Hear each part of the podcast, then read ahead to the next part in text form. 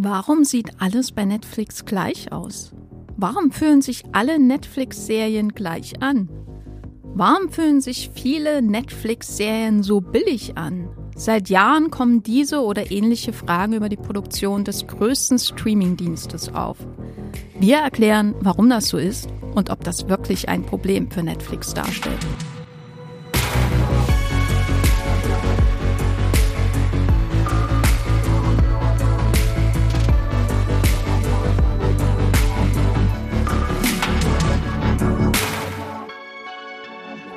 Hallo und herzlich willkommen hier bei Streamgestöber, dem Moviepilot Podcast über alles, was man bei Netflix, Disney Plus, Amazon Prime Video und anderen Streaming-Diensten schauen kann hier in Deutschland. Mein Name ist Jenny Jecke, ich bin Nachrichtenchefin bei Moviepilot.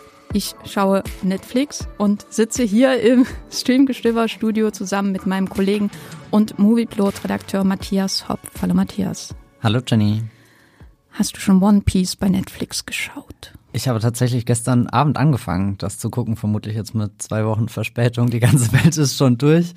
Aber äh, ich habe jetzt erst die Zeit gefunden und habe auf die Play-Taste gedrückt. Ein Satz zum Look. Uff. Okay, das ist der Satz.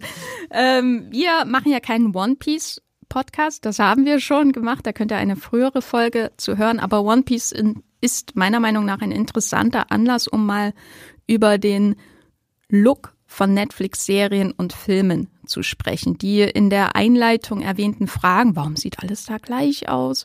Warum sieht es so billig aus? sind Dinge, die ich über in der intensiven Recherche für diesen Podcast ähm, bei verschiedenen Foren gefunden habe. Das sind Dinge, die mir auch in persönlichen Gesprächen, auch hier in der Mittagspause bei Movie Pilot aufgefallen sind. Das sind ja auch Dinge, die schon hier im Streamgestöber-Podcast mehrfach erwähnt wurden. Was hat es mit diesem Look auf sich? Sieht es wirklich alles gleich aus? Ist das hässlich? Ist das hübsch? Ist das ein Problem für Netflix? Ist das wichtiger noch ein Problem für uns, also die breite Zuschauerschaft dieses Streamingdienstes? Wir nehmen One Piece zum Anlass, um mal darüber zu sprechen. Wir versuchen euch eine Erklärung zu bieten. Aber bevor wir da tiefer einsteigen, ähm, haben wir noch ein paar Worte von unserem Sponsor für euch. Magenta TV ist unser Sponsoring-Partner. Das TV- und Streaming-Angebot der Telekom bündelt Fernsehen und Streaming auf einer Plattform. Magenta TV gibt's als App, zum Beispiel auf eurem Smart TV bei Apple TV, auf dem Fire TV Stick oder auch über die Premium TV Box Magenta TV One. Alles völlig unabhängig von eurem Internetanbieter. Magenta TV ist ein super praktischer Hub für Live-TV und Streamingdienste wie Netflix, Amazon Prime Video, Disney Plus, RTL Plus sowie die Magenta TV Megathek. Die ist kostenlos mit dabei und hier findet ihr eine riesige und einzigartige Auswahl an Filmen, Serien und Shows. Mit dabei sind viele brandneue internationale Serien oder Staffeln, die ihr nur bei Magenta TV seht. Zum Beispiel Black Snow, The Congregation, The Crash oder Godfather of Harlem. Wie ihr zu Magenta TV und der Megathek kommt und welche verschiedenen Angebote es gibt, das erfahrt ihr über den Link in den Shownotes dieser Podcast-Folge. Und jetzt weiterhin viel Spaß im Streamgestöber. Matthias, wenn du einem Alien, das der deutschen Sprache mächtig ist, in wenigen Worten und Sätzen erklären müsstest, wie der Netflix-Look deiner Meinung nach aussieht, was wäre deine Erklärung? Boah, das ist jetzt gleich schon zum Anfang eine sehr, sehr, sehr komplexe. Ich lehne Frage. mich zurück und äh, überschlage meine Arme auf dem Bauch und äh, freue mich auf deine Erklärung. Und in einer Stunde hören wir uns wieder. genau. Ich beginne mit meinem großen Monolog. Nein, ich glaube, eine der ersten Sachen, die man sagen könnte, ist, äh, du musst erstmal genau hingucken, vielleicht auch die Helligkeit deines Bildschirms überprüfen, denn diese Bilder sind in der Regel sehr dunkel. Das ist natürlich jetzt ein Phänomen, das nicht Netflix exklusiv ist. Das ist eine Kritik, die immer wieder auftaucht, gerade bei Serienproduktionen in der Vergangenheit. Ich glaube, so der, der das größte zu dunkel Gate, was es da gab, war die große Schlacht in der letzten Game of Thrones Staffel, wo es ja dann auch ganz viele Artikel drüber gab. Naja, Moment mal, wie, wie stellt man eigentlich den Fernseher richtig ein und warum sieht das äh, für die Macher anders aus, wenn die das in ihrem professionellen Studio schneiden, als für uns, wenn wir das in einer äh, Streaming-Qualität zu Hause schauen. Aber ich glaube, man kann schon sagen, äh, sehr, sehr, sehr viele Netflix-Serien verabscheuen das Licht, als sind sie Vampire, die in unsere äh, Welt gekommen sind und, und sich eher die, die, naja, etwas düsteren Ecken suchen und äh, damit da gibt's ja dann ganz viele Dinge, die, die damit einhergehen, zum Beispiel das Spiel mit Farben oder sowas. Ähm, wenn ich ins Kino schaue, finde ich da wirklich alles durch die Bank. Ich finde Schwarz-Weiß-Filme, ich finde knallbunte Dinge wie Speed Racer, den ich vielleicht in diesem Podcast öfter erwähnen werde, weil das für mich so das 9 Plus Ultra ist, was du an Farbexplosionen siehst. Während wenn ich mir Netflix-Sachen anschaue, sind da schon überall Farben. Also es ist nicht so, dass der Streamingdienst nur in Schwarz-Weiß produziert. Ähm, aber die sind alle so mindestens mehrere Ebenen nach unten gefahren wirken, alle auch recht austauschbar. Also du kannst gar nicht so sehr in den verschiedenen Tönen unterscheiden. So rot ist halt dieses eine dumpfe Rot, aber es gibt nicht das knallige Rot, es gibt nicht das geheimnisvolle Rot, es gibt nicht das, weiß nicht, äh, mysteriös aufgeladene ähm, Rot, was im Endeffekt auch das geheimnisvolle Rot ist. Auf deiner privaten Farbskala, die du zu Hause äh, genau, genau, genau. hast. Ähm, da da mache ich mal ganz viele Screenshots von den Netflix-Serien und, und gleich das nebendran ab. Nein, Quatsch. Also ähm, Farben ist eine sehr komplizierte Sache ähm, und es wird noch unnatürlicher dadurch, dass sie auch oft die Kontraste hochziehen. Das heißt, einerseits betonen sie die Farben, gleichzeitig machen sie die Farben gleich. Du hast im Endeffekt ein Bild, was immer sehr ähnlich aussieht, was sich zwar vielleicht auch gemütlich anfühlen kann. Du startest Netflix und erkennst sofort, okay, hier schaue ich ein Netflix Original. Äh, hier bin ich wieder zu Hause in meinem Wohnzimmer, in meinem gemütlichen Streaming. Ambiente, ich gucke den Trailer auf YouTube und erkenne sofort, okay, das kann ich vielleicht heute Abend direkt streamen, weil das offenkundig eine Netflix-Serie ist. Also da hat sich Netflix schon ein, ein Wiedererkennungsmerkmal geschaffen, aber leider auch eins, was irgendwie nichts ist, was, was mich wieder zu diesen, diesen Serien äh, reinzieht. Und ich glaube, wenn wir, äh, weiß nicht, so ein One Piece ist ja im Endeffekt schon ein gutes Beispiel dafür. Das könnte eine knallige Piratenserie sein, dass die, die offensichtlichste Referenz sind die Fluch der Karibik-Filme im Kino, die ja wirklich dir das Gefühl geben, du bist da in der Karibik. Danach will ich sofort mein, mein Reiseticket A in die Vergangenheit und B in die Karibik äh, buchen, um auf einem dieser Schiffe Piratenabenteuer zu erleben. Und One Piece fühlt sich an, als liegen da mindestens acht äh, dumpfe, graue Filter drüber, die das Ganze weniger aufregend und ähm, ja abenteuerversprechend machen. Ich finde One Piece ähm, wirklich äh, sehr gut äh, stellvertretende Show für so das Problem des Netflix-Looks, weil ich hatte da, was, das, was den Look angeht, schon sehr große Erwartungen. Es ist ja eine Verfilmung von einer Anime-Serie bezieh beziehungsweise einem Manga. Ich habe zugegeben nur ein One Piece Film in meinem ganzen Leben geschaut. Da könnt ihr auch einen Erfahrungsbericht äh, gut dokumentiert lesen, wie das war, ohne irgendwelches Vorwissen einen One Piece Film zu schauen. Es war hochinteressant. Aber das, was sich da eingebrannt hat bei mir, ähm, waren die expressiven Farben. Es waren die extrem fantasievollen Verformungen von Körpern, die Fantasiewesen und überhaupt die Knalligkeit des Ganzen, also vom Gesichtsausdruck äh, bis hin zu den Kostümen zum Beispiel. Und deswegen bin ich dann diese Netflix-Serie doch mit großer Neugier reingegangen, wenn man das ja so ins Live-Action, also ins Realfilm-Metier übertragen muss. Und das, was mir als erstes aufgefallen ist, war, dass da alles so unglaublich beige und matt aussieht. Matt ist so mein überwiegender Eindruck von dieser Serie. Also ich habe, glaube ich, jetzt den Großteil der ersten Staffel gesehen, nur noch nicht so die letzten ein, zwei Folgen. Und wenn ich so an Bilder aus der One Piece Serie denke, ähm, und über die Budget, Budgets werden wir noch sprechen, die diese Serien und ähm, Filme von Netflix haben, die waren ähm, in diesem Fall auch wieder immens, zumindest auf dem Papier, dann äh, stelle ich mir graue Himmel vor, bewölkte graue Himmel. Ich stelle mir einen beigen Grundton vor, eine sehr matte Haut und Augen. Es wirkt alles sehr, sehr so, als hätte man einfach diverse Farbflächen, die aufeinander geklatscht werden. Keine große Tiefe des Raums. So, um nochmal bei den Farben zu bleiben, keine große, keine vielfältige Arbeit mit Licht und Schatten, weil wir sprechen ja ja über was sehr Komplexes. Ne? Viele Menschen haben kein tieferes Grundwissen darüber, wie Filme und Serien gemacht werden und man schaut das und schaut das und denkt vielleicht nie darüber nach, wie eigentlich was beleuchtet wird und darüber sprechen wir jetzt hier und wir versuchen das so einfach wie möglich zu erklären. Und ich finde das bei One Piece sehr auffällig, weil die auch noch äh, neben den Farben, die sehr matt sind, selbst bei ähm, theoretisch knallbunten Kostümen und Haaren auch, ähm, es wirkt ja alles sehr irreal, was da passiert, ähm, auch noch so die Tendenz haben, ihr ganzes Szenenbild, also so die Kulisse zum Beispiel und die Props, also die Dinge, mit denen Menschen, die, die Schauspieler dann so hantieren, Schwerter, weiß was ich, so ein bisschen zu verstecken, indem die Gesichter in so in extremen Nahaufnahmen auch eingefangen werden. Das ist natürlich auf hoher See sehr clever. Also achtet mal bei One Piece auf die Szenen, die auf dem Schiff spielen. Wenn sie auf dem Wasser sind, man sieht nie Wasser. Man sieht immer den Himmel im Hintergrund, meistens eine Nahaufnahme von der Person, also das Gesicht sehr groß auf. Manchmal sieht man die Schulter, manchmal sieht man wirklich nur den Kopf. Und der Hintergrund ist meistens sehr unscharf. Und das sind natürlich auch so ein paar Tricks, über die wir noch sprechen werden, warum die so gemacht werden, wie sie gemacht werden. Aber da hatte ich dann nach drei, vier Folgen dann irgendwann das Gefühl gehabt, man sieht eigentlich sehr wenig dafür, dass man die coolste Fantasy-Welt wahrscheinlich seit Game of Thrones so in einer Serienform hat. Es ist gerade bei One Piece auch so widersprüchlich, weil wie du es beschrieben hast, ich kenne mich mit der Vorlage auch nicht aus, aber alles, was ich davon sind, sind, sind, äh, kenne, sind, sind Bilder, die wirklich irrsinnig aussehen. Wo ich mir mal denke, das wäre wirklich, jetzt komme ich wieder zu Speed Racer, das wäre der Speed Racer, den Netflix. Niemand äh, hat dieses Jahr im Podcast so oft Speed Racer erwähnt wie du gerade. Ah ja, ich befürchte es. Es wird noch öfter kommen.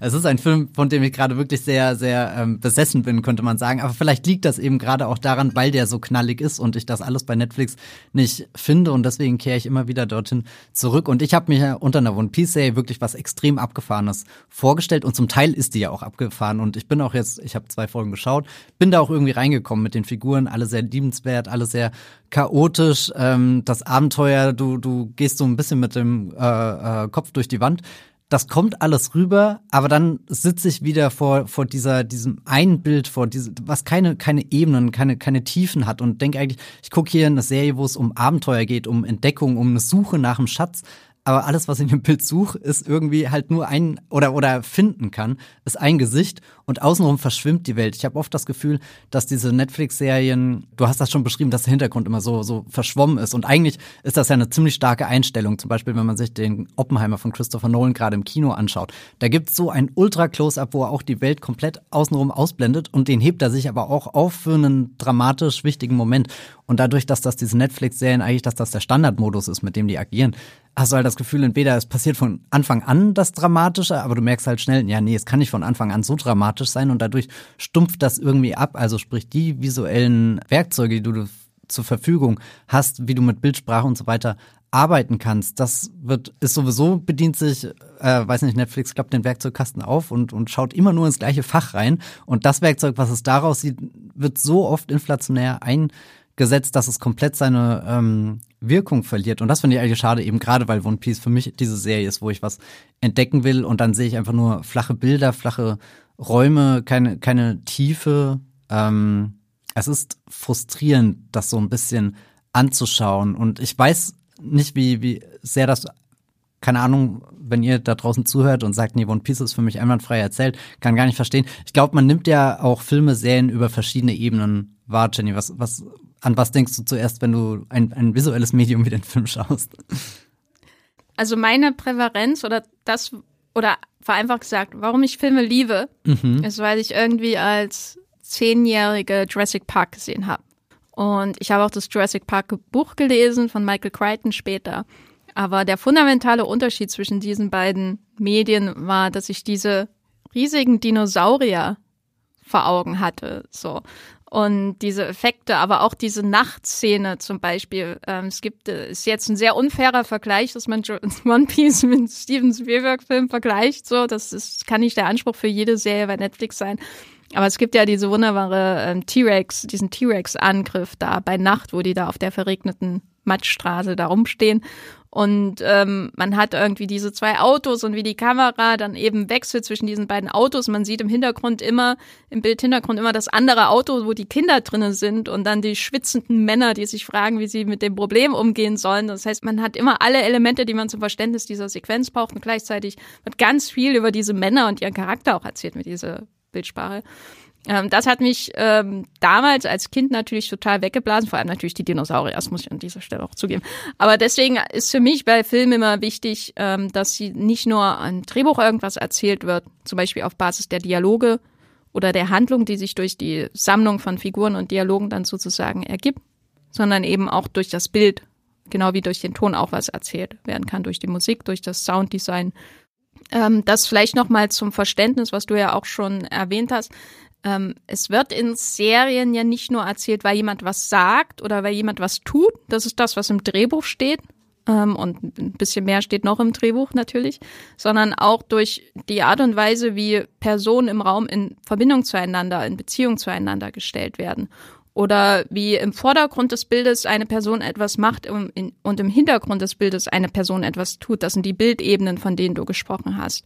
Das heißt, ein Film kann immer viele Dinge auf einmal erzählen, auf Dialoge. Also wir können in einer Dialogszene zwischen zwei Menschen ähm, viel über das ähm, lernen, was sie sagen, aber eben auch durch über das, wie sie einander anschauen und welche Objekte sie vielleicht in der Hand halten. Und ein schönes Beispiel dafür war für mich immer Game of Thrones, weil es da so Dialogszenen gibt, wo die Menschen miteinander reden und das, was sie wirklich sagen, gar nicht auf den Dialogebenen stattfindet, sondern in der Art und Weise, wie sie sich anschauen und wie sie äh, räumlich in Beziehung zueinander gesetzt werden, wer vorne steht, wer hinten steht und so weiter und Wer so eine Stufe höher steht, vor allem in Game of Thrones. Das kann Stufe. manchmal schon ganze Staffelinhalte genau. vorwegnehmen. Aber das gehört alles zum größeren Filmmachen dazu und das betrifft natürlich auch Serien. Und wenn wir jetzt aber die Netflix-Serien anschauen, dann ist eben das Problem, dass es sehr, wie, wie erwähnt, sehr eintönig ist.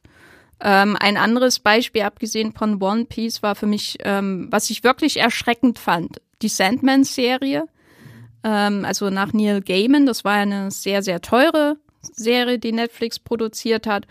Und es gibt da ähm, durchaus expressive, ausdrucksstarke Bildwelten, aber die wechseln dann immer so in, in Bilder, die unglaublich ausdruckslos und flach und ähm, uninteressant aussehen. Weil wenn ich so über Dialogszenen spreche, dann meine ich auch, es gibt tausend verschiedene Arten, zwei Menschen auf einer Bank zum Beispiel zu inszenieren ähm, die miteinander reden. Man kann die Bank zeigen, man kann ihre Gesichter zeigen, wie sie sich anschauen, während sie reden. Man kann sie aus 70 Metern Entfernung zeigen. Man kann die, wenn man Kenneth Brenner ist, äh, kann man den äh, Kamerawinkel schief legen und sie so zeigen. Also und wenn man ähm, und man kann natürlich ganz viel damit machen, wie wie die Umwelt drumherum aussieht, wie sehr leuchtet das Gras oder eben nicht, wie sind die Menschen geschminkt oder eben nicht. Und bei Sandman fand, war ich, fand ich wirklich schockiert, wie, wie, wie leer und ausdruckslos viele Bilder aussehen. Es gibt so Screenshots von der Serie, wo ähm, die Hauptfigur zu sehen ist und mit jemandem auf einer Bank redet oder einen anderen Dialog sehen. Und es sieht einfach alles so aus, als wäre da nicht mehr als ein Gedanke hineingeflossen, sozusagen, als hätte man das ganz schnell machen müssen. Ähm, und das ist manchmal schwer zu beschreiben, dieser Effekt. Aber hast du noch andere Beispiele, wo dir das aufgefallen ist? Ich glaube, das ganz schnell machen ist auch ein Grund, ähm, der bei Netflix wichtig ist, weil klar, Netflix haut pro Woche so und so viel Original raus. Die müssen ja auch irgendwann gedreht werden und die haben jetzt, also ich glaube, Netflix hat schon eine, einen guten Vorlauf immer, aber trotzdem sind die Produktionen da immer in einem sehr strengen Zeitplan eingebettet und ich glaube, das wirkt sich darauf aus, dass oft zum Beispiel auf Handkamera oder sowas ähm, gewechselt ist. Das ist viel leichter und schneller zu drehen. Irgendwie ein Non-Netflix-Beispiel wäre die Obi-Wan-Serie, die letztes Jahr kam und definitiv sich anders anfühlt als alles andere, was du von Star Wars gesehen hast, eben weil hier auch überdurchschnittlich viel mit Kamera, äh, Handkamera gedreht wurde und da, da habe ich das sehr eindrücklich gemerkt, wie, wie, ich meine, Handkamera kann auch sehr furios sein, wenn man sich so einen Jason Bourne-Film oder sowas anschaut, da passt das dann zu der Geschichte, aber das ist, ich glaube, Netflix überlegt selten, was passt zu der Geschichte, was passt zu der kreativen Vision, sondern wie komme ich irgendwie zügig durch, was gibt mir Flexibilität beim Dreh. Und da ist dann die Handkamera ein sehr leichtes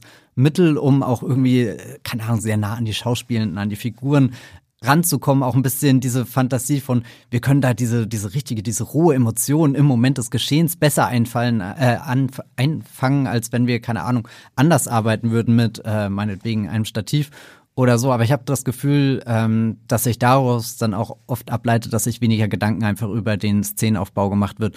Wer steht wo im Raum, wie du es schon gesagt hast? Wie sind die Lichtverhältnisse überhaupt? Also generell äh, Licht ist ja auch nochmal so, so eine ganz andere Sache, die beim Film machen. Man denkt sich immer, da, ja, da stehen zwei, drei Scheinwerfer, damit halt, äh, weiß nicht, nicht so dunkel ist. Aber nein, um Gottes Willen, mit Licht kannst du in einem leeren Raum komplette Welten erschaffen, die, die du andersrum nicht sehen würdest, wenn du hier irgendwie äh, Wärme hinzufügst, wenn du da Kälte oder so äh, machst mit deinem Licht und äh, das Spiel mit Schatten natürlich auch ganz äh, wichtig, weil du gerade Sandman genannt hast, das kenne ich leider tatsächlich nur über die Screenshots und die waren immer so abschreckend, dass ich es nie geschaut habe.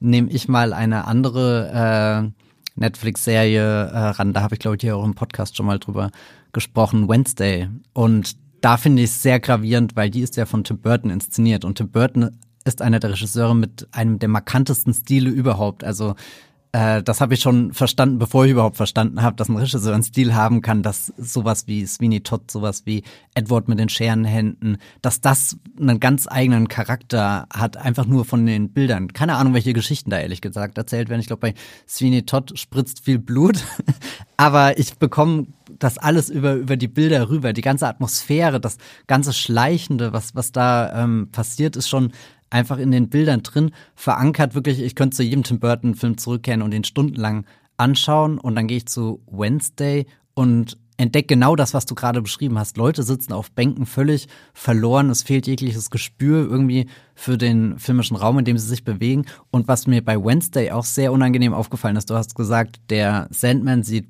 blass und trostlos aus. Wednesday sieht unfassbar unnatürlich aus, was das Color Grading angeht, also die Farbkorrektur. Du nimmst ja einen Film immer auf und dann gehst du später in der Postproduktion äh, nach den Dreharbeiten nochmal drüber und schaust dir, sind dir die Farben so, wie ich sie mir vorstelle? Und eigentlich können da richtig schöne Dinge bei rumkommen, wenn man das Color Grading, glaube ich, äh, weiß nicht, wenn man sich dafür Zeit nimmt, sage ich jetzt mal sehr salopp. Mein Lieblingsbeispiel ist dafür ähm, If Bill Street Could Talk von Barry Jenkins.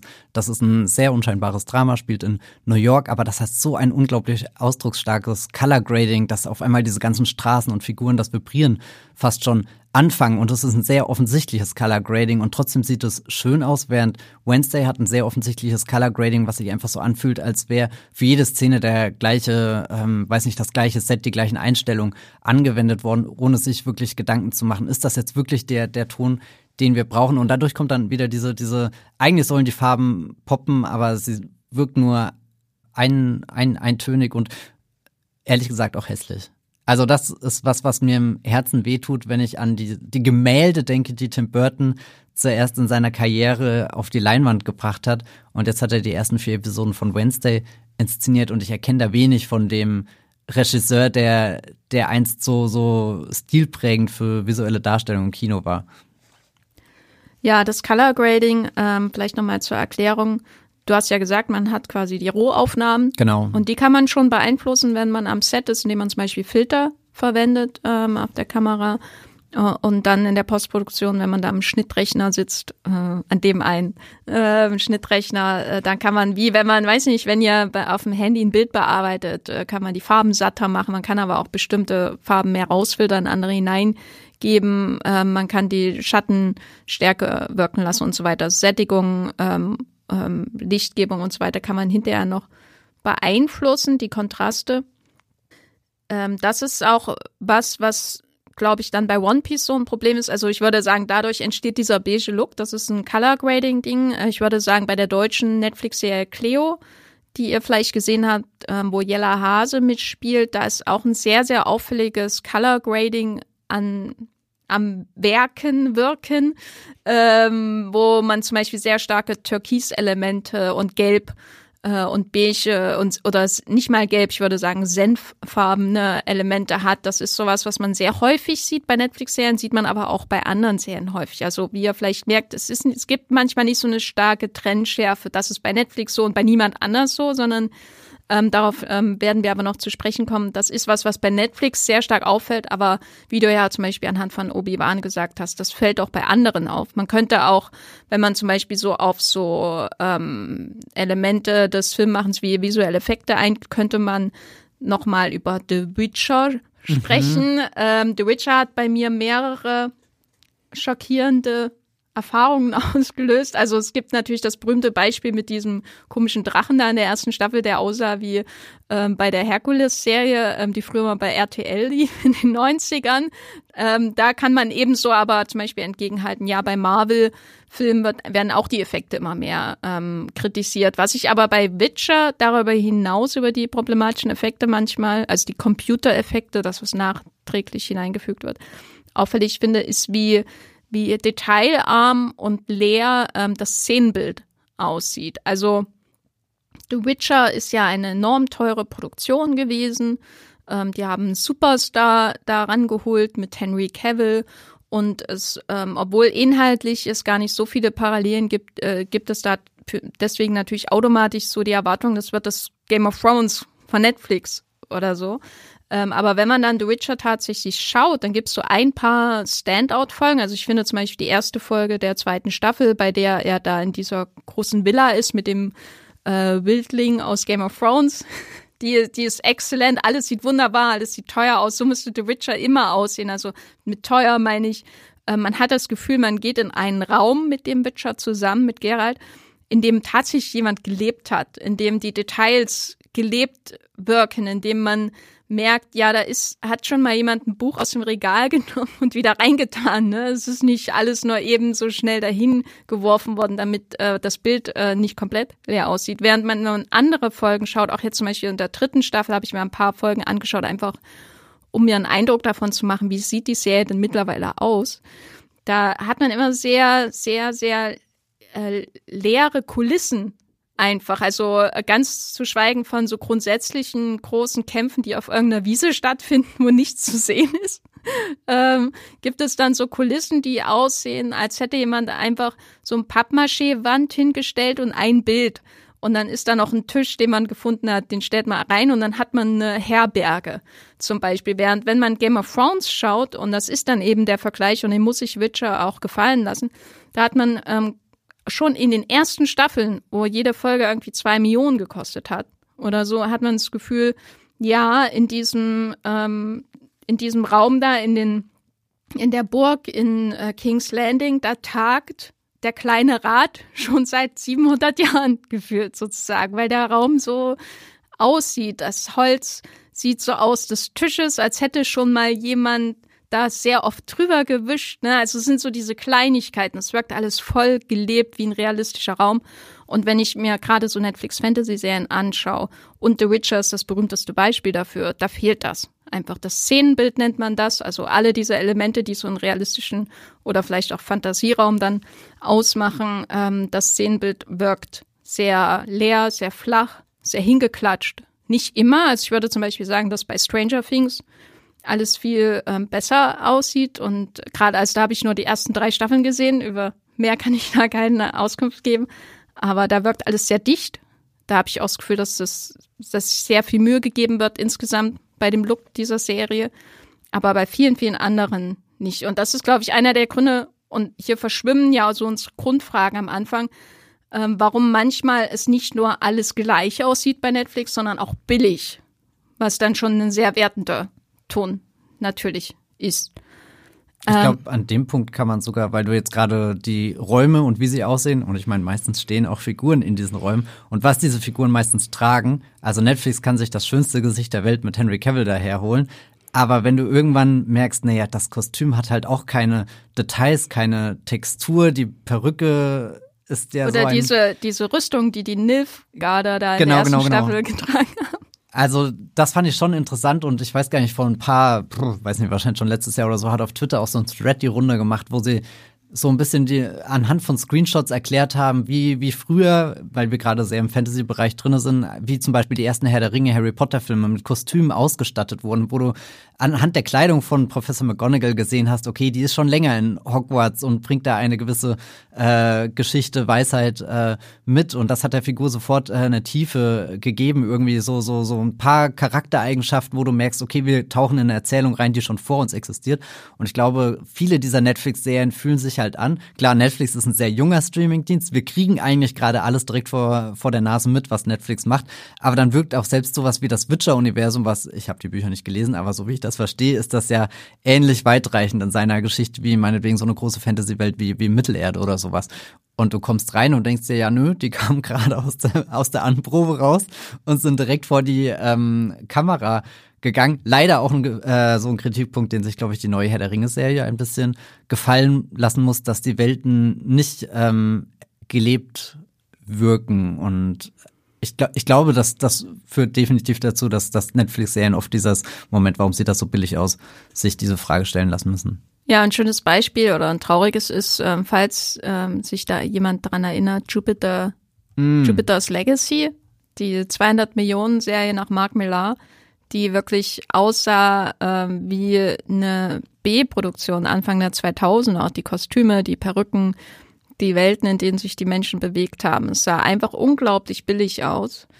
Und das trifft natürlich nicht auf alle Netflix-Serien zu, aber ähm, es gibt so ein paar Netflix-Produktionen, die ich mal nennen würde. Und ähm, da kann man auch dann einfach mal andere Serien gegenüberstellen von anderen Produktionsstätten und anderen Sendern, ähm, die, um das einfach mal, um vielleicht auch Bilder in eurem Kopf zu schaffen, ohne jetzt auch im Detail drauf einzugehen.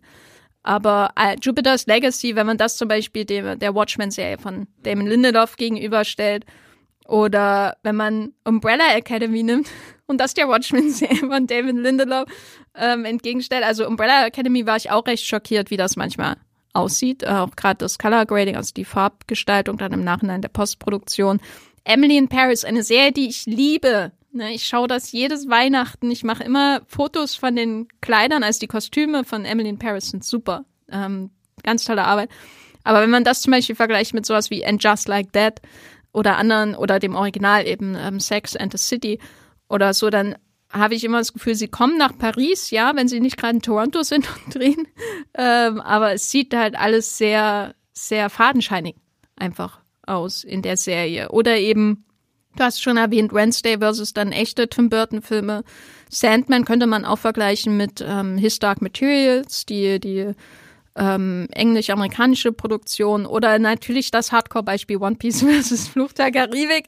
Ist vielleicht ein bisschen extrem, aber vielleicht versteht ihr jetzt besser, was wir meinen. Ich, ich denke dann auch eben häufig an ähm, Serien, die vielleicht kein direktes Äquivalent haben bei Netflix, aber zum Beispiel sowas wie The Bear bei Disney Plus, ähm, eine Serie mit einem sofort erkennbaren Look, ohne dass es dir sagt, dass es ein Look, äh, mit einer auffälligen, spannenden Inszenierung, allein wie man da in die Küche hineingeht. Ne? Man braucht da keine Drachen oder so, um Spannung zu erzeugen. Es wird alles mit, mit den Schauspielern, der Kamera, dem Schnitt und natürlich dem Drehbuch erzeugt.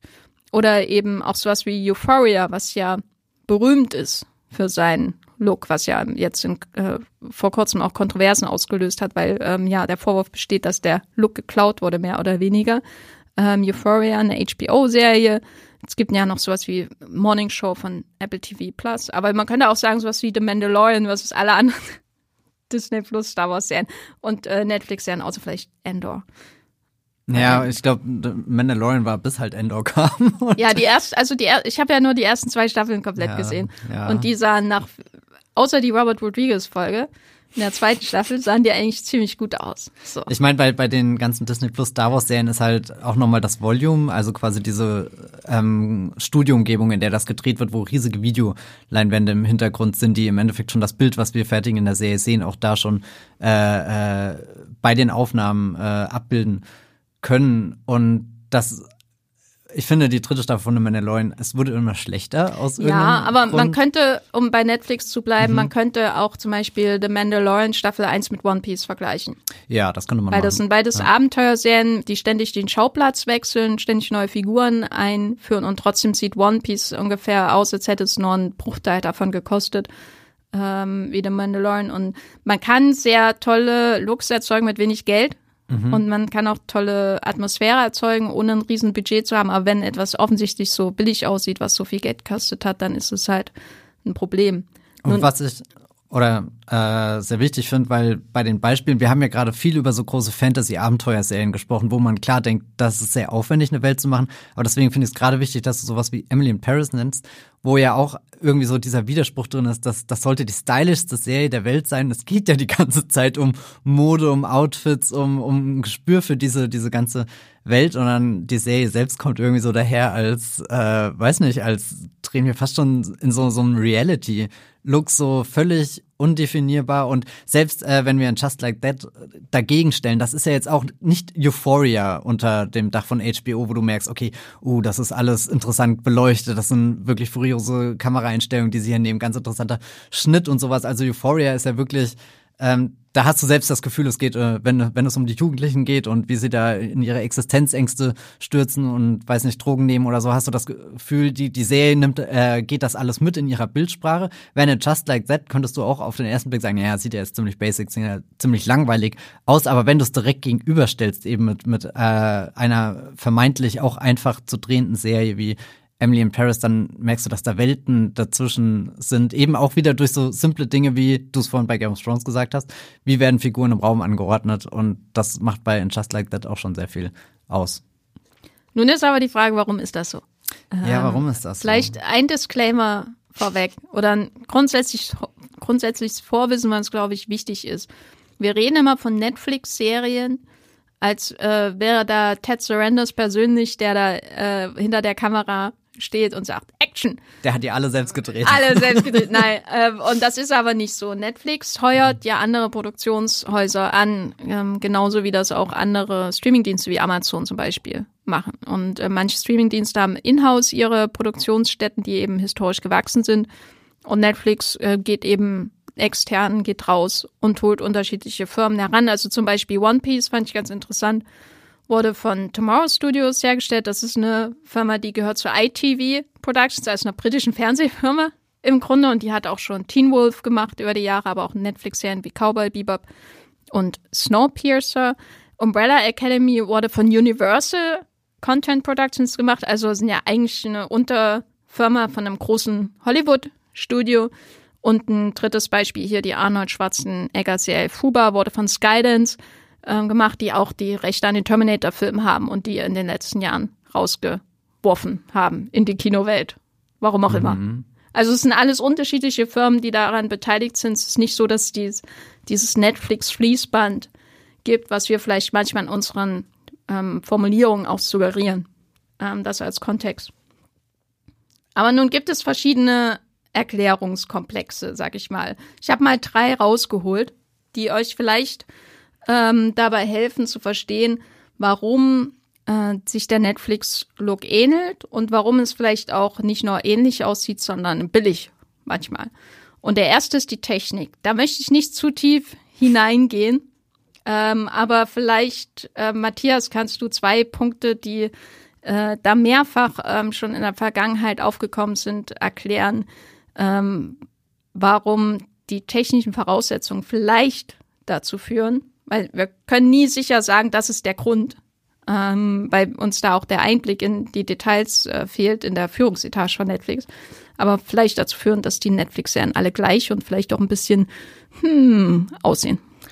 Also Netflix hat auf alle Fälle, das kann man auch alles online nachlesen. Ich habe mich gestern durch Artikel und Artikel und Artikel geklickt, wo Netflix äh, die perfekten Voraussetzungen für eine Netflix-Serie, einen Netflix-Film auflistet in technischer Hinsicht. Ähm, und am deutlichsten wird das zum Beispiel mit, welche Kameras können überhaupt verwendet werden. Ihr könnt euch vorstellen, wenn man da draußen einen Film aufnimmt, hat man unendlich viele Möglichkeiten. Ihr könntet sogar mit eurem Handy einen Film aufnehmen. Äh, früher oder heute auch noch wurden Filme teilweise auf richtigen Film sogar noch aufgenommen. Das findet nicht mehr statt. Inzwischen ist vieles digital und ähm, bei Netflix äh, ich glaube, angefangen hat das mit diesem Satz mit, naja, Netflix erlaubt euch eigentlich nur zwei verschiedene Kameras zu verwenden. Das ist natürlich auch nicht korrekt. Äh, wenn man sich diese äh, Liste durchscrollt, findet man wahrscheinlich mehr Kameras, als man jetzt aus dem Stegreif auflisten kann. Aber es ist schon interessant, dass Netflix hier ganz klar einen Rahmen einfach setzt. Und äh, das Erste, was ich als jemand sagen würde, der halt eigentlich immer auf der Seite der Künstler, äh, der Kunstschaffenden ist, die da mit einer kreativen Version herkommen, würde ich sagen,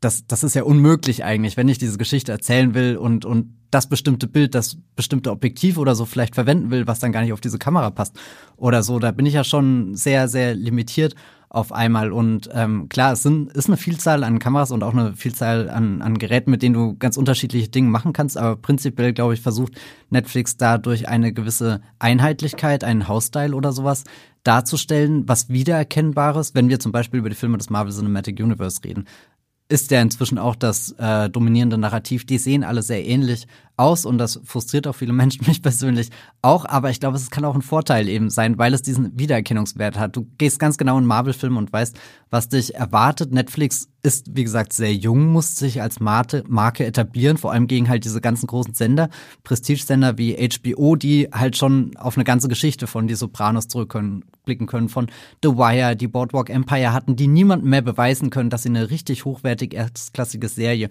machen können. Und jetzt kommt Netflix daher und muss in viel kürzerer Zeit einen mega Output machen und trotzdem irgendwie gewährleisten, dass dieses Streaming du musst dein Streaming-Abo abschließen. Das ist besser als alles, was du im Fernsehen schauen kannst, als alles, was du bei HBO schauen kannst. Und deswegen, glaube ich, haben sie irgendwo so einen ganz weirden Kompromiss gefunden zwischen, es sieht nicht so aus wie halt die ganzen Serien, die ihr aus dem amerikanischen Network-Fernsehen kennt, wo äh, immer viel um Sci-Fi oder so getan wird, aber im Endeffekt stehen Leute einfach nur von der Greenscreen und du siehst, dass das Geld vorne und hinten mangelt. Wir versuchen schon eher äh, das anzustreben, was zum Beispiel HBO euch mit Game of Thrones vorliefert und die allererste große Durchbruchsserie bei Netflix ist ja House of Cards, ist ja auch ein Pitch, der damals von Game of Thrones, äh, von, von HBO abgeliefert wurde. Mit abgelehnt. Äh, abgelehnt wurde, so rum. Äh, Filmemacher David Fincher war da involviert, der auch maßgeblich an dem Look der Serie beteiligt war. Und House of Cards sieht ja auch noch ziemlich so aus wie so ein Fincher-Film, den man, weiß nicht, in den 2000ern gesehen hat, äh, Social Network zum Beispiel, The Girl with the Dragon, Tattoo und eben die ganzen anderen Sachen, die er gemacht hat, Panic Room, Fight Club, äh, Sieben. Also man hat sich da jemanden hergeholt, der eine starke visuelle Sprache hatte, und leider ist dieser Anfang irgendwie auch der stärkste geblieben und dann wurde alles so runter äh, ein bisschen und ich glaube, dass diese, diese eine pragmatische Liste, die man da jetzt hat, ist so so das, wo man das am ehesten auf den Punkt bringen kann mit Netflix. Äh, hat halt einen, einen Kasten gezogen irgendwie, der ist so und so groß, da ist vieles möglich, aber es ist eben nicht alles möglich. Es gibt natürlich auch viele Ausnahmen, gerade im Filmbereich, äh, wenn wir da die Prestigeproduktion anschauen, äh, da, da gibt es äh, diverse Filmschaffende, die in Eigenwillen durch äh, setzen können, aber generell ist Netflix daran interessiert, dass das und das Zeug äh, verwendet wird, zumal sie ja auch gewisse Standards auf der Plattform haben. Im Idealfall ist jedes äh, Netflix-Original in 4K Qualität streambar. Es gibt natürlich nicht alle Kameras, die 4K aufnehmen können. Das heißt, äh, da sind wir vielleicht schon wieder mit unserem Handyvergleich von ganz am Anfang. Kommen wir da an unsere Grenzen. Wer weiß, ob das jedes Smartphone heutzutage kann. Äh, Stecke ich nicht drinne. Auf alle Fälle äh, ist 4K ja auch für Netflix ein. Äh, äh das ist die, die höchste Bildauflösung, die so Ach so, gängig ja, genau. ist jetzt. Im, das sollte man vielleicht dazu sagen. Genau. Und es ist natürlich ein Argument, wenn es um die Wahl des Abos geht. Du hast nämlich zum Beispiel ein Abo, wo du es nur in der SD-Qualität, also in der schlechtesten Qualität schauen kannst, oder du zahlst mehr und dann siehst du die Inhalte in der 4K-Qualität. Aber dazu müssen halt die Inhalte auch in der 4K-Qualität produziert ähm, werden. Das ist einer der Gründe, warum äh, Netflix auch diese festgeschriebenen Parameter vorsitzt. Und es, äh, wie gesagt, es, es sind nicht nur Kameras, das ist eine Liste, die man durchlesen kann. Man kann sich ganz viele Listen zu dem Color Grading durchlesen, zu äh, sonstigen Produktionsanforderungen. Ähm, es ist wirklich sehr umfangreich und als ich mich da gestern durchgeklickt habe, dachte ich auch kurz so, selbst wenn mir jemand das Geld nehmen wür äh, geben würde, ich, ich könnte nie bei diesen Voraussetzungen eine Netflix-Serie äh, produzieren, weil ich ständig Angst hätte, ich würde irgendwas äh, so, so wirklich so, so grundlegend falsch machen, wie als sagt dann Ted Sarandos, der Netflix-Chef, zu mir, dreh bitte eine Serie und ich komme irgendwie dummerweise mit Musikalbum zu ihm. ja.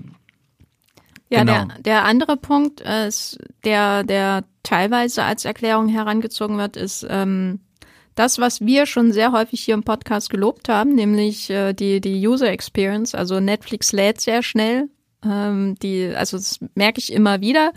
Äh, selbst auf meinem ultralahmen Fernseher, der mit allen Apps irgendwie Probleme hat, kann ich Netflix öffnen und es wird sofort geladen. Das führt aber auch dazu, dass äh, eine sehr starke Kompression sozusagen des Bildmaterials stattfindet oder der Daten, die eben übertragen werden, damit wir ganz schnell alles sehen, wie wir es sehen wollen.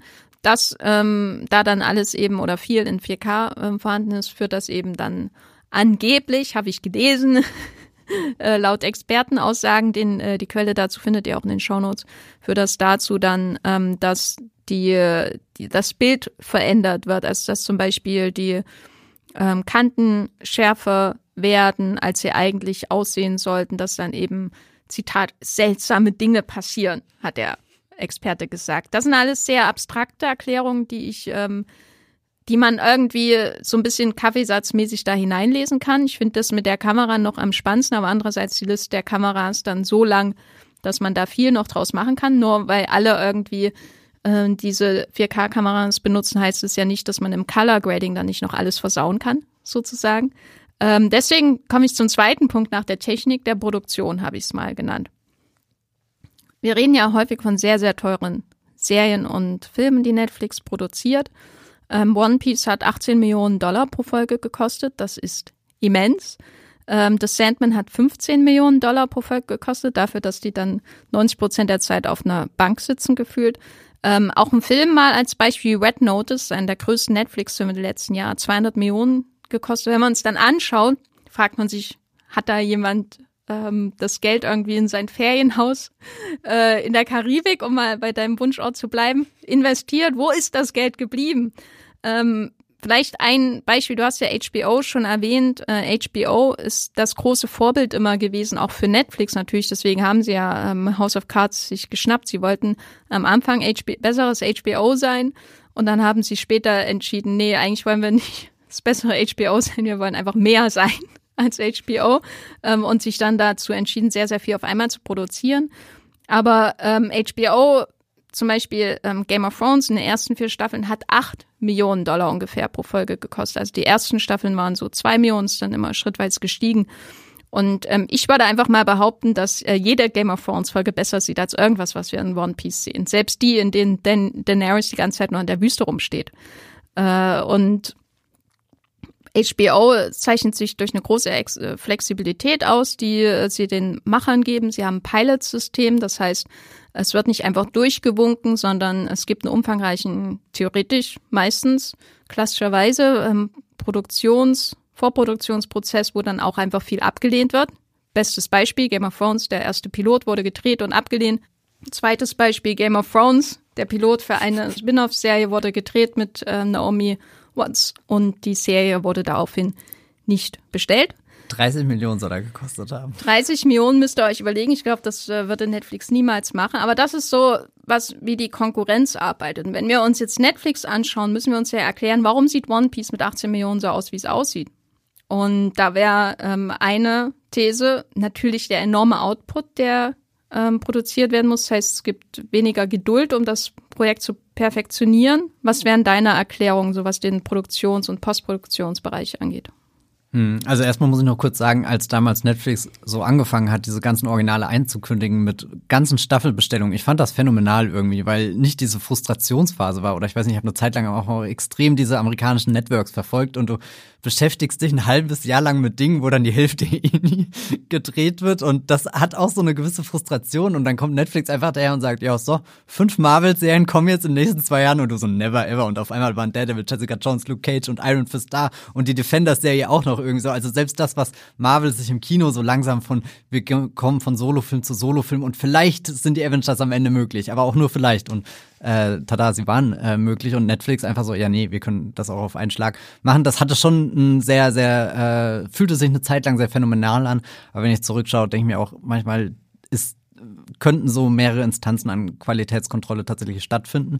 Was ich natürlich ein interessantes Argument finde, ich weiß ehrlich gesagt gar nicht, wie sehr sich das bei Serien ausschlägt, aber zumindest bei den Filmen ist es ja so, wenn du hier Red Notice mit seinen 200 Millionen Dollar Budget nennst und dich dann fragst, wo ist denn das ganze Geld hingeflossen?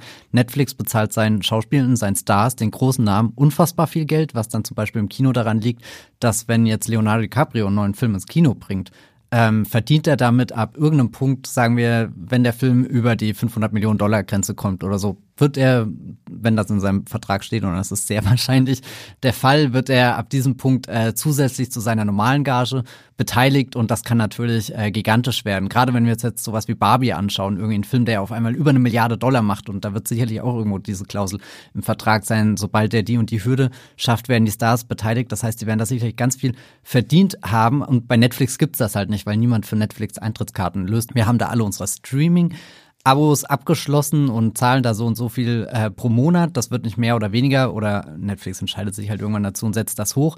Aber halt nichts, was sich individuell auf eine Produktion zum Beispiel auswirkt. Also man kann nicht sagen, Red Notice hat für Netflix so und so viele Millionen Dollar eingespielt, lässt sich schwer äh, benennen. Für Netflix ist ja eigentlich der, der wichtigste Parameter nach wie vor, äh, wie viele neue äh, Abos abgeschlossen werden aufgrund eines Originals, was eben veröffentlicht wurde. Also dass dann alle Dwayne Johnson, alle Gal Gadot-Fans gesagt haben, Red Notice, dafür hole ich mir mein Netflix-Abo. Aber um halt jetzt eben Dwayne Johnson und Gal Gadot zu Red Notice zu bekommen, musste ihnen ihre normale Gage zahlen, plus das, was sie eventuell vielleicht, vielleicht auch nicht bei einer großen Kinoveröffentlichung noch zusätzlich bekommen hätte, wenn der Film eben sehr erfolgreich gewesen wäre. Und äh, da Netflix, manchmal wirkte so, als hätte Netflix unfassbar viel Geld, was sie in äh, Produktion stopfen können, aber irgendwann ist auch bei denen Schluss und dann kommen sie am Ende raus bei einem Budget von 200 Millionen Dollar, wo ein Großteil für die Stars drauf geht und dafür bei allen anderen Bereichen gespart werden muss. Und das kommt dann halt zurück auf eben die Dinge, mit denen du den Film vielleicht wirklich interessant gestalten kannst. Und da sind wir wieder bei Punkten, wo wir ganz am Anfang gesprochen haben, es wird dann doch eher auf die Handkamera zurückgegriffen, mit der du halt schnell im Moment irgendwie was drehen kannst, anstatt äh, größere, aufwendigere Setpieces. Deswegen kleben wir immer an den Gesichtern der Figuren, anstatt dass One Piece wirklich raus auf den Ozean geht, wo Fluch der Karibik gedreht wurde. Und ich glaube, jeder der Beteiligten, der bei Fluch der Karibik dabei war, wird zwar sagen, das sieht im Kino beeindruckend aus, aber der Dreh auf hoher See ist die äh, Hölle. Deswegen gibt es viel zu wenige coole Schiffs- und Piratenfilme. Ähm, aber ein, ein Grund, warum hm? wir auch an den Gesichtern kleben, ist natürlich, äh, damit man das Meer nicht sieht. Mhm. auf dem sie nicht gedreht haben. Genau. Ähm, und damit man ähm, nicht so viel vom Szenenbild sieht. Also es wird werden natürlich immer Kulissen quasi hergestellt und ausgestattet und so weiter, auch bei One Piece. Aber wenn man eine Serie mit vielen, vielen Nahaufnahmen sieht, dann liegt das meistens daran, dass man versucht, Geld zu sparen, ähm, um dann den Hintergrund auszusparen. Man braucht dann äh, manchmal auch keine ähm, Statisten, zum Beispiel, mhm. die die Szene füllen. Oder man kann das irgendwo anders drehen und muss nicht vor Ort sein, gerade wenn unter freiem Himmel gearbeitet wird. Und ähm, bei One Piece ist natürlich das beste Beispiel das Meer. Ne? Man darf niemals auf dem Meer drehen oder mit Kindern oder mit Tieren. Und One Piece hat sich entschieden, eine, eine, auf dem Meer zu spielen, ja schon seit dem Manga. Und das ist sehr, sehr teuer. Ich denke aber auch, wenn man sich zum Beispiel Black Sails anschaut, dem gegenüber, was ja auch ähm, von Piraten handelt, ein bisschen realistischer natürlich, dann äh, da hat man das Problem trotzdem nicht. Sieht trotzdem besser aus. Man hat auch nicht so oft diesen hässlichen CGI-Himmel, den man zum Beispiel bei One Piece hat. Weiterer Grund, der extrem krasse Zeitplan. Mhm. Ähm, also wenn wir eine, wenn wir eine Produktion haben von Netflix, ähm, den enormen Output, das bedeutet dann immer im Umkehrschluss, dass sehr, sehr viel in sehr kurzer Zeit gemacht werden muss. Das ist ja auch sowas, was industrieweit ein Problem ist, wenn man sich zum Beispiel die Behandlung der ähm, Crews anschaut, die für die visuellen Effekte bei Marvel zum Beispiel verantwortlich sind. Aber der enorme Zeitdruck ja auch häufig als Grund dafür angesehen, dass die Effekte immer schlimmer aussehen. Ähm, deswegen, ähm, wir müssen uns bei diesen Vorwürfen, in Anführungszeichen, die wir Netflix machen, im Grunde auch immer im Hinterkopf behalten, dass wir gerade in einem enormen Content-Boom leben. Also, dass enorm viele Serien produziert werden, ähm, viel, viel mehr als früher, auch mit einem Qualitätsgrad, der höher ist als früher, äh, mit Effekten, die früher nie eine Rolle gespielt hätten in einer Serie. Äh, und das führt dann dazu, dass sozusagen die Logistik auch zum Problem wird, dass die, die, die verschiedenen Firmen, die dann für die unterschiedlichen Elemente des Filmmachens und Serienmachens zuständig sind, vom, von den visuellen Effekten bis zum Color Grading, natürlich auch in gewisser Weise anders ausgelastet werden als vor 20 Jahren. Aber das wäre für mich zum Beispiel eine Erklärung, warum das Color Grading, also was wir schon erklärt haben, die, die nachträgliche Farbgestaltung und Farbtongestaltung bei den Serien häufig sehr hingerotzt. Sag's. Ich sage es, es sieht hingerotzt aus. ähm, ähm, und das ist, betrifft Netflix-Serien, ähm, weil äh, es betrifft aber auch viele andere Serien, ist mein Eindruck. Also warum sieht Cleo äh, zum Beispiel aus, diese deutsche Netflix-Serien mit ihren furchtbaren Türkistönen, äh, wie viele andere äh, semi-historische Serien, weil das eben auch bei vielen so das Go-To-Ding ist. Wenn wir ähm, ein Period-Piece haben, das nicht angestaubt aussehen soll, dann muss es so aussehen, sozusagen. Und ähm, wenn man aber keine Zeit hat, dann greift man häufig zu bekannten Mustern zurück oder man arbeitet Oberfläche. Und ich will da niemanden Vorwürfe machen, aber das ist mein Eindruck. So kommt es bei mir an, wenn ich viele von diesen Netflix-Serien und insbesondere auch sowas wie The Sandman anschaue. Also wir haben auf Produktionsseiten, das von dir erwähnte, die Budgets funktionieren anders. Also nur weil da 18 Millionen pro Folge drinsteht, heißt es nicht, dass es genauso verwendet wird wie bei einer HBO-Serie, die genauso viel kostet. Wir haben den enormen Output in sehr kurzer Zeit. Äh, wenn jede Woche freitags eine neue Netflix-Serie oder zwei kommt, dann könnt ihr euch den Rest denken. Das ist ein Output, der nichts vergleich ist mit dem, was früher produziert wurde oder man vergleicht den Aufwand, der in eine One-Piece-Serie fließt versus GZSZ oder so. Also das hat sich einfach verändert, unser Anspruch an Serien. Und das führt dann aber auch zu Problemen. Ähm, die visuellen Effekte, das Color Grading, das Szenenbild hatten wir ja schon erwähnt. Es gibt so insgesamt dann den Eindruck einfach, dass durch diese Engpässe in der Produktion dann auch ähm, der Look sich vereinheitlicht und äh, nicht nur einheitlicher wird, sondern auch billiger. So würde ich mir zum Beispiel auch den Look von The Witcher teilweise erklären. Und das Problem ist, Netflix ist irgendwie in dieser Sackgasse drin. Du hast vorhin das Wort Content gesagt und ich glaube, das ist schon so ein Schlüsselwort, dass Netflix sein eigenes Publikum darauf trainiert hat, dass diese Masse irgendwie an neuen Inhalten, an Geschichten verfügbar ist und sich nicht das leisten kann, was sich halt HBO leistet. Ob sie jetzt gerade einen Überflieger wie Game of Thrones am Start haben oder nicht. Also HBO hat ein sehr sorgfältig kuratiertes Programm. Ich bin jedes Mal beeindruckt und trägt auch so ein paar Serien weiter, wo ich immer mir denke, das, das kann sich doch für niemanden rentieren, aber offenbar haben sie dann Commitment oder so. Klar, früher oder später wird dann auch mal was abgesetzt oder beendet schon nach drei Staffeln, wie das Netflix auch oft tut. Aber ich weiß nicht, bei ich schaue den den den HBO-Plan äh, für das Jahr an oder das, was angekündigt wird, und da ist immer sehr viel Platz zum Entwickeln, zum Entfalten da. Und bei Netflix geht's immer nur um den, den wirklich diesen, diesen Content-Nachschub. Und das ist so, so, also frage ich mich die, also jetzt, wo gerade sehr viele äh, Menschen in Hollywood streiken, nämlich alle Drehbuchautoren und äh, Schauspielenden, und ähm, wo, wo klar ist, dass diese Streaming-Bubble eigentlich schon am Platzen ist, kann man auch feststellen, dass Netflix ein bisschen zurückgefahren hat. Aber ich glaube, so, so dieses dieser, dieser Luxus von, naja, ich zahle meine 20 Euro pro Monat für ein Streaming-Abo und habe unendlich viel Nachschub, kann mich da einfach reinknien. Das, das wird Netflix so ein bisschen zum Verhängnis, dass sie das antrainiert. Aber das, das betrifft ja auch alle. Ne? Ja, gut, also in gewisser Weise ist Netflix ja auch so ein bisschen ein Symptom einer industrieweiten Krankheit. Aber halt auch das Extremste, weil ich gehe nie eigentlich in mein Disney Plus Abo mit der Erwartung, dass ich pro Woche da drei neue Serien anfange zu schauen. Ich gehe auch so nicht in mein Sky-Abo. Ich weil, so weil, weil Disney Plus äh, ja auch nur ein Teil eines gewaltigen Geschäftsfeldes ist von dem Konzern Walt Disney. Während, Netflix hat während Netflix hat. Netflix ist von uns abhängig, einfach in jeder Hinsicht sozusagen. Ähm, aber zum Beispiel die Star Wars-Serien sind für mich ebenso Ausdruck desselben Problems letztendlich. Mhm, viel, mhm. viel, viel in kurzer Zeit produzieren und auch manche, HB, äh, manche Amazon Prime-Serien sehen so aus. Was ich aber Netflix auf jeden Fall vorwerfen würde, wäre mein dritter Punkt, äh, der so ein bisschen was erklärt, warum das so alles so ist. Also wir hatten die Technik, wir hatten so die Produktionsengpässe, aber ich glaube schon, dass einer der Gründe, warum zum Beispiel so wenig Anspruch an die, die visuelle Inszenierung gestellt wird bei Netflix-Produktion, also an die Bildsprache, ist, dass ähm, man bei Netflix sehr viel mehr als bei anderen Sendern, anders als zum Beispiel auch bei sowas wie FX, die The Bear bei Disney Plus produziert haben, viel mehr darauf achtet, dass die Menschen gleichzeitig ein Handy in der Hand haben. Ähm, das sind so Second Screen Erfahrungen, die eine Rolle spielen. Es gibt ähm, diverse Gerüchte aus dem Umfeld von Netflix, dass es auch bei der Drehbuchentwicklung eine Rolle spielt, dass es Vorgaben sind von Netflix, dass man sozusagen verstehen muss, was passiert, ohne hinzuschauen und das ist natürlich sozusagen der, der, das, das Ende für alles, was visuell komplex erzählt wird. Und ich rede ja nicht von ultra komplexen Plansequenzen à la True Detective Staffel 1 oder so oder Daredevil, whatever. Mm. Ähm, aber die Plansequenzen True Detective sind natürlich sehr, sehr berühmt dafür.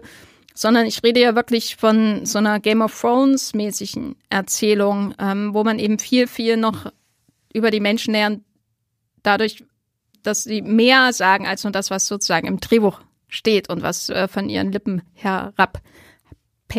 Und das ist sowas, was ich auf jeden Fall bei Netflix sehe, weil ich glaube, dadurch, dass sie ein, ein neuer New Media Content Konzern sind und nicht ein alteingesessenes Studio, ähm, haben sie einen viel stärkeren Blick darauf, wie Menschen eigentlich ihre Apps nutzen und was sie gleichzeitig auf dem Telefon zum Beispiel oder auf dem Smartphone machen, nicht auf ihrer w nicht auf ihrem Wählscheibentelefon. Ähm, das heißt, das ist sowas, ähm, da kann ich mir auf jeden Fall vorstellen, dass das einfach kreative Freiheit unterbindet. Ähm, das ist wahrscheinlich auch der vagste Punkt, den ich hier habe. Aber wenn ich mir Netflix-Serien anschaue, dann sind die wie Podcasts häufig. Ich brauche eigentlich nichts sehen. Ich kann währenddessen bügeln, ich kann meine Blumen gießen, ich kann abwaschen und ich verstehe alles, was passiert. Wie bei einer Soap früher in den 90er Jahren. Ähm, und das ist ein Problem für mich. Aber warum das ein Problem ist, vielleicht so auch so ein bisschen als Fazit dieses Podcasts, sollten wir, glaube ich, nochmal zusammenfassen, warum der Look uns so wichtig ist. Weil Netflix ja trotzdem Millionen damit macht. Trotzdem sind die hässlichsten Serien enorm erfolgreich und haben so und so viele Millionen Views jede Woche. Und trotzdem ist One Piece in Deutschland auf Platz zwei, weltweit auf der eins und so. Also Leute schauen das ja, obwohl es so aussieht, wie es aussieht. Und vielleicht auch, wer weiß, weil es so aussieht, weil es nicht herausfordert, äh, weil es inszenatorisch nichts bietet und ähm, sie schauen ja zum Beispiel auch Red Notice oder so. Man hat ja jedes Jahr diese erfolgreichsten Netflix-Filme aller Zeiten, die neuen. Ähm, kannst du noch mal zusammenfassen, warum das für uns ein Problem ist und warum wir uns wünschen würden, wenn sich daran was ändern wird? Also wenn ich glaube so grundlegend über äh, wie funktioniert ein Film, wenn ich ihn anschaue, äh, dann habe ich diese drei Ebenen. Also ich habe einmal die Geschichte, die erzählt wird über Figuren, über Dialoge, über äh, Handlungspunkte. Dann habe ich natürlich die visuelle Ebene, alles was ich sehen kann, und ich habe die äh, tonale Ebene, alles was auf der Tonspur stattfindet. Und die, wenn diese drei Ebenen zusammenkommen, dann dann ist ein Film, eine Serie oder für mich sehr sehr perfekt, weil alles andere, getrennt kannst du ja vieles auch machen. Du, du kannst dir auch einfach, äh, weiß nicht, Bilder anschauen, kannst einen Comic lesen oder so. Und das Besondere ist, dass der Film halt sehr viele verschiedene Dinge zusammenführen kann. Es ist ja auch ein Wahnsinnsprozess, einfach einen Film zu machen, wo unfassbar viele Leute beteiligt äh, sind. Und es ist eigentlich ein Irrsinn, dass überhaupt jemand auf diesem Planeten sich die Mühe macht, äh, alle einzelnen Bestandteile für diese Kunstform irgendwie so zusammenzusammeln, diese ganzen äh, Dinge zu drehen, aufzunehmen, zu produzieren. Also wirklich, man, man kann das nicht unterschätzen, wie viel ja, Energie in die Entstehung eines äh, Films, einer Serie fließt. Und dann, keine Ahnung, wenn, wenn ich eine Serie schaue und merke, die ist sehr gut erzählt, die Figuren funktionieren, was sie zum Beispiel bei One Piece definitiv für mich tun, kann ich nie komplett in die Welt einsteigen, kann ich mich nie komplett da drin verlieren, weil eigentlich so der, der Hauptgrund, also eben das Bild und, und dann in Verlängerung auch irgendwie der Ton, den ich immer sehr wichtig finde, weil der langweilig ist, der mir nichts gibt, der, der mich nicht auch herausfordert oder so. Ich drifte ganz kurz ab und wechsle nochmal zu Star Wars rüber. Und ich habe Star Wars über die Filme kennengelernt, natürlich, wie viele Menschen auch, habe aber jetzt in letzter Zeit auch erfahren, dass es Menschen gibt, die eigentlich die Star Wars-Filme völlig uninteressant finden, sondern Star Wars über die Bücher entdeckt haben. Und das finde ich super spannend, weil äh, in den ganzen Star Wars Büchern siehst du ja nie, wie diese Welt aussieht. Du hast nur die Beschreibung von den ganzen Designs und Star Wars ist für mich wirklich so eines der der am, am geschärftesten visuellen Franchises, weil weil du wirklich so von der ersten Episode 77 bis halt zu den Filmen jetzt irgendwie so so die die visuelle Sprache nachvollziehen kannst, wie sich das alles entwickelt hat. Und das macht mir unglaublich große Freude einfach dieses dieses Star Wars anzuschauen und das geht alles, also, und ich glaube, deswegen gibt es bei Netflix auch noch nicht so das eine große definierende Franchise, weil es eben visuell nichts gibt, zu dem ich zurückkehren kann. Selbst so eine ikonische Marke wie der Witcher, wo es Videospiele gibt, wo es natürlich die Buchvorlage gibt, wo du einen markanten Hauptdarsteller hast, wo du auch sogar so eine richtige Silhouette hast, die du erkennen kannst, aber darüber hinaus existiert halt nichts. Also der Witcher wird immer irgendwie nur so eine Plastik-Action-Figur bleiben, die ich mir ins Regal stelle, aber nie eine, wo ich mir überlege, ja stimmt, wo habe ich dir denn jetzt gerade raus entnommen? Was, was ist die Geschichte außenrum? Und dadurch haben diese sehr viele von den Netflix-Geschichten so, so, die fühlen sich einfach zu klein an, völlig unter den Möglichkeiten, mit denen es möglich wäre, sie ähm, zu erzählen und, und das ich weiß nicht, ähm, du hast gerade gesagt von, ähm, vielleicht findet man den Netflix-Look sogar toll. Ich glaube, es ist natürlich auch eine Frage von wie, wie gut, sehr beschäftigt man sich einfach damit, wie tief steckt man drin. Und ich glaube, als Kind wäre ich völlig weggeblasen von dem One Piece Look gewesen, weil ich eben noch keinen Vergleich gehabt hätte. Weil das vielleicht eben zu dem, was ich vom äh, deutschen Fernsehen gekannt hätte, äh, definitiv ein Upgrade gewesen ähm, wäre. Und ich gucke auch oft zurück zu den Filmen der 2000er. Ein sehr prägnantes Beispiel, um das mal zu nennen, ist Mission Impossible 3. Das ist ein Film, der sehr viel Spaß mit einer sehr ganz bestimmten Art von Color Grading hat, aber wenn ich das jetzt anschaue, würde nie wieder ein Film so aussehen. Und er fängt genau das ein, was halt in dieser einen Zeit irgendwie auch so, so ein, ja, ein Trend oder irgendwas war oder wo Hollywood gemerkt hat, so können wir jetzt Filme auch aussehen lassen. Überhaupt dieses Color Grading, dass das so im großen Stil gemacht äh, ist, dass du diese ganzen Möglichkeiten beim, beim Filmemachen mehr gewonnen hast, dadurch, dass äh, Film digitaler äh, geworden ist. Und ich frage mich die ganze Zeit, ist es eine Phase, durch die wir gehen und Netflix-Filme, Serien sehen in fünf Jahren komplett anders aus? Andersrum schauen wir jetzt auch schon zurück auf zehn Jahre Netflix-Originalfilme und Serien und das hat sich eigentlich nicht grundlegend verändert. Es gibt natürlich immer die Ausreißer, über die ich sehr dankbar bin, aber ich gucke immer weniger Netflix. Also ich glaube, würde ich statistikmäßig die Originale, Netflix-Originale auflisten, die ich so pro Jahr schaue, wird das von, von Jahr zu Jahr weniger und das tut mir eigentlich leid, weil, weil es prinzipiell schon Geschichten sind, wo ich immer dachte, also wie gesagt, ich war nie in One Piece involviert, aber überhaupt die Aussicht, das in Live-Action zu sehen, fand ich immer interessant. Und es kommt, ohne irgendwas von One Piece je gesehen zu haben, habe ich in meiner Fantasie was Besseres von One Piece gehabt. Naja, als in das, der Fantasie ist ja immer alles besser. ja, äh, nee, das will ich jetzt gar nicht so sagen mit, äh, das kann nie so aussehen wie das Buch, was ich gelesen habe. Das ist ja auch so ein Argument. Ähm, aber also es, es kitzelt mich nie. Ich dachte irgendwie, One Piece ist sowas Übersprudelndes vor, vor Ideen, dass, dass ich da gar nicht drum rumkomme. Ich meine, gut, auch volles Geständnis, ich habe erst zwei Folgen gesehen, vielleicht sitze ich nach den anderen sechs Folgen hier völlig anders, aber wir reden ja nicht nur über One Piece, wir reden über viele äh, andere Geschichten auch und ja, es fühlt sich immer so an, als hat Netflix einen völlig falschen Fokus gesetzt. Vermutlich für sein Unternehmen der richtige Fokus, aber für mich als Filmliebhaber der völlig falsche Fokus. Ich glaube, das Totschlagargument, warum ein Look wichtig ist, das klingt irgendwie so basic, aber es ist, ist eben was, worüber viele auch nicht nachdenken und das äh, werfe ich ihnen auch nicht vor, weil viele eben auch Serien vor allem wegen der Geschichte schauen und nicht äh, wegen der, des Looks. Aber das Totschlagargument ist ja die Idee, dass man immer noch was Besseres schauen könnte. Man, also ich finde One Piece bisher ist eine sehr, sehr schöne Abenteuerserie und ich finde den Hauptdarsteller vor allem wirklich großartig. Aber die Serie könnte noch viel besser sein, wenn jemand sich mehr Zeit genommen hätte, um äh, mehr Gedanken in den Look zu investieren und in die Inszenierung. Das ist eben ein, ein, ein All-Time-Argument oder ein All-Time-Beispiel dafür ist eben Breaking Bad. Ich bin kein großer Fan von Breaking Bad, aber das, was die Serie ausmacht über ihre wahnsinnig facettenreiche Geschichte von Walter White hinaus, ist ja ähm, die gewitzte und vielseitige Inszenierung. Diese Idee, dass da alles in Breaking Bad passieren kann. Auch eine Bottle-Episode, also was, wo alles in einem Raum spielt und wie da dann Spannung erzeugt werden kann. Aber auch so Spielereien, äh, die ähm, die Serie aufmischen und die dann irgendwann auch unvergesslich sind. Und ein anderes Beispiel, natürlich Game of Thrones, äh, haben wir schon mehrfach genannt.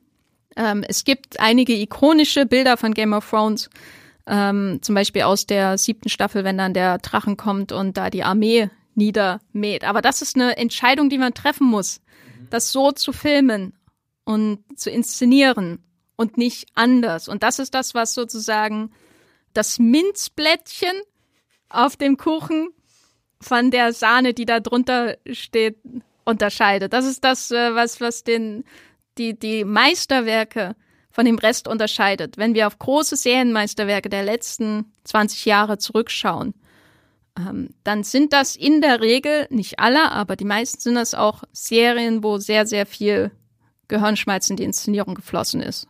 Und das heißt nicht, dass sie einfach nur komplexe Kamerabewegungen haben, sondern sie haben die Inszenierung ausgeschöpft, um ihre Geschichte stärker zu machen. Und das ist das, was bei dem Netflix, äh, der Netflix-Formel, wie sie aktuell genutzt wird, also so viel in so kurzer Zeit zu produzieren wie möglich, halt hinten runterfällt. Und Netflix ist dafür das bekannteste Beispiel, aber das merkt man eben auch bei anderen Streaming-Diensten, insbesondere auch eben in sowas wie dem Star Wars-Franchise. Und man merkt es natürlich auch, wie schon erwähnt, in über Serien hinaus ähm, im Marvel Cinematic Universe. Ähm, die Frage ist eben nur, ob sich irgendwas dran ändert. Und das wird sich immer erst dran ändern, was dran ändern, wenn sich das Geschäftsmodell ändert. Wenn man von Masse zu Qualität zurückgeht, weil vielleicht die Abozahlen sinken oder so. Aber wir haben jetzt sehr viel rumgehauen auf Netflix. Ähm, möchtest du noch ein paar Filme empfehlen, wo du sagen würdest, das ist äh, mehr, als man von Netflix-Look äh, gewohnt ist, auch gern Serien, damit die Menschen, die uns zuhören und die vielleicht auch mehr auf ähm, Look und Inszenierung und Szenenbild achten wollen, vielleicht ein paar Anhaltspunkte haben. Ja, ich glaube, es ist wichtig und fair zu betonen, dass das bei Netflix auch möglich ist, weil so schlimm ich Netflix manchmal finde, ist Netflix halt doch auch in den vergangenen Jahren hin und wieder ein Ort gewesen, wo Dinge entstehen konnten, die halt sonst nirgendwo in Hollywood entstanden wären. Und da ist zum Beispiel ein Film wie I'm Thinking About Ending Things von äh, Charlie Kaufman. Das ist da ein perfektes Beispiel, wirklich ein Film, der ganz erstaunlich aussieht. Äh, ich hatte neulich mit Jan Felix hier im Podcast, wo wir auch schon über die besten Netflix-Originalfilme gesprochen haben, Blond erwähnt von Andrew Dominic, ein Marilyn Monroe Biopic, das es sich zur Aufgabe gemacht hat, visuell ungefähr ihr gesamtes Leben in Fotografien äh, nachzustellen. Es gibt den ganz tollen Marriage Story von Noah Baumbach mit Adam Driver und Scarlett Johansson in äh, den Hauptrollen. Ein Film, der auf Film gedreht ist und so unfassbar gut aussieht, dass ich ihn am liebsten umarmen will, äh, würde, obwohl eigentlich die Menschen da drin nur streiten und furchtbar sind. Aber seht ihr, selbst das kann äh, das Aussehen eines Films machen. Ich kann die den, den schlimmsten Menschen des Planeten zuschauen, wie sie die schlimmsten Dinge zueinander sagen, aber äh, die Art und Weise, wie der Film in Szene gesetzt ist, wie er, wie er aufgebaut ist, wie er, wie er aussieht, wie das Szenenbild ist, wie die, wie die Figuren gerahmt werden, kann dir nochmal so ein ganz anderes Einfallstor irgendwie zeigen. Und wer weiß, vielleicht würde ich äh, schon ganz anders über, über hier äh, die, die One Piece Hauptfigur denken, wenn ich so eine Szene auch gehabt hätte, die irgendwie diese, diese Textur und Bild meinetwegen mitbringt. Was äh, hast, hast du noch eine Serie? Äh, ja, ich glaube da, ich meine, David Fincher habe ich schon mal erwähnt mit House of Cards und der hat natürlich großartig weitergemacht mit Mindhunter. Das dürfte so eine der bestaussehendsten Serien sein und ich bin auch ein großer Fan von dem, was äh, The Crown äh, visuell hergibt und ich glaube so im kleineren Bereich sowas wie Master of None oder Dear White People. Bei Dear White People finde ich super spannend, weil man da eigentlich sagen kann, die tritt genau in die Falle von, naja, da gibt's auch so ein ganz bestimmtes Color Grading und so, so eine ganz bestimmte Form, aber da geht irgendwie der die haben sich trotzdem so was sehr, sehr Konkretes für den Look überlegt. So, die Serie zieht das durch und wirkt nicht einfach so, wir haben diese Filter angewandt und da drüber gelegt und jetzt sieht das so aus, sondern wir haben versucht, mit den Werkzeugen halt was Neues zu schaffen und was irgendwie im Geist von dem ist, was wir erzählen wollen. Und deswegen finde ich das eigentlich auch ein sehr schönes Beispiel.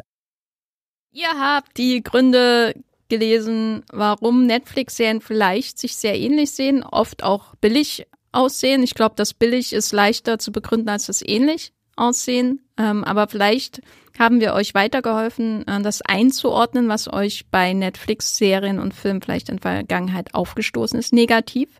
Dann habt ihr hiermit offiziell von Movieplot und Streamgestöber die Gründe dafür erhalten. Ich hoffe, es hat äh, euch geholfen.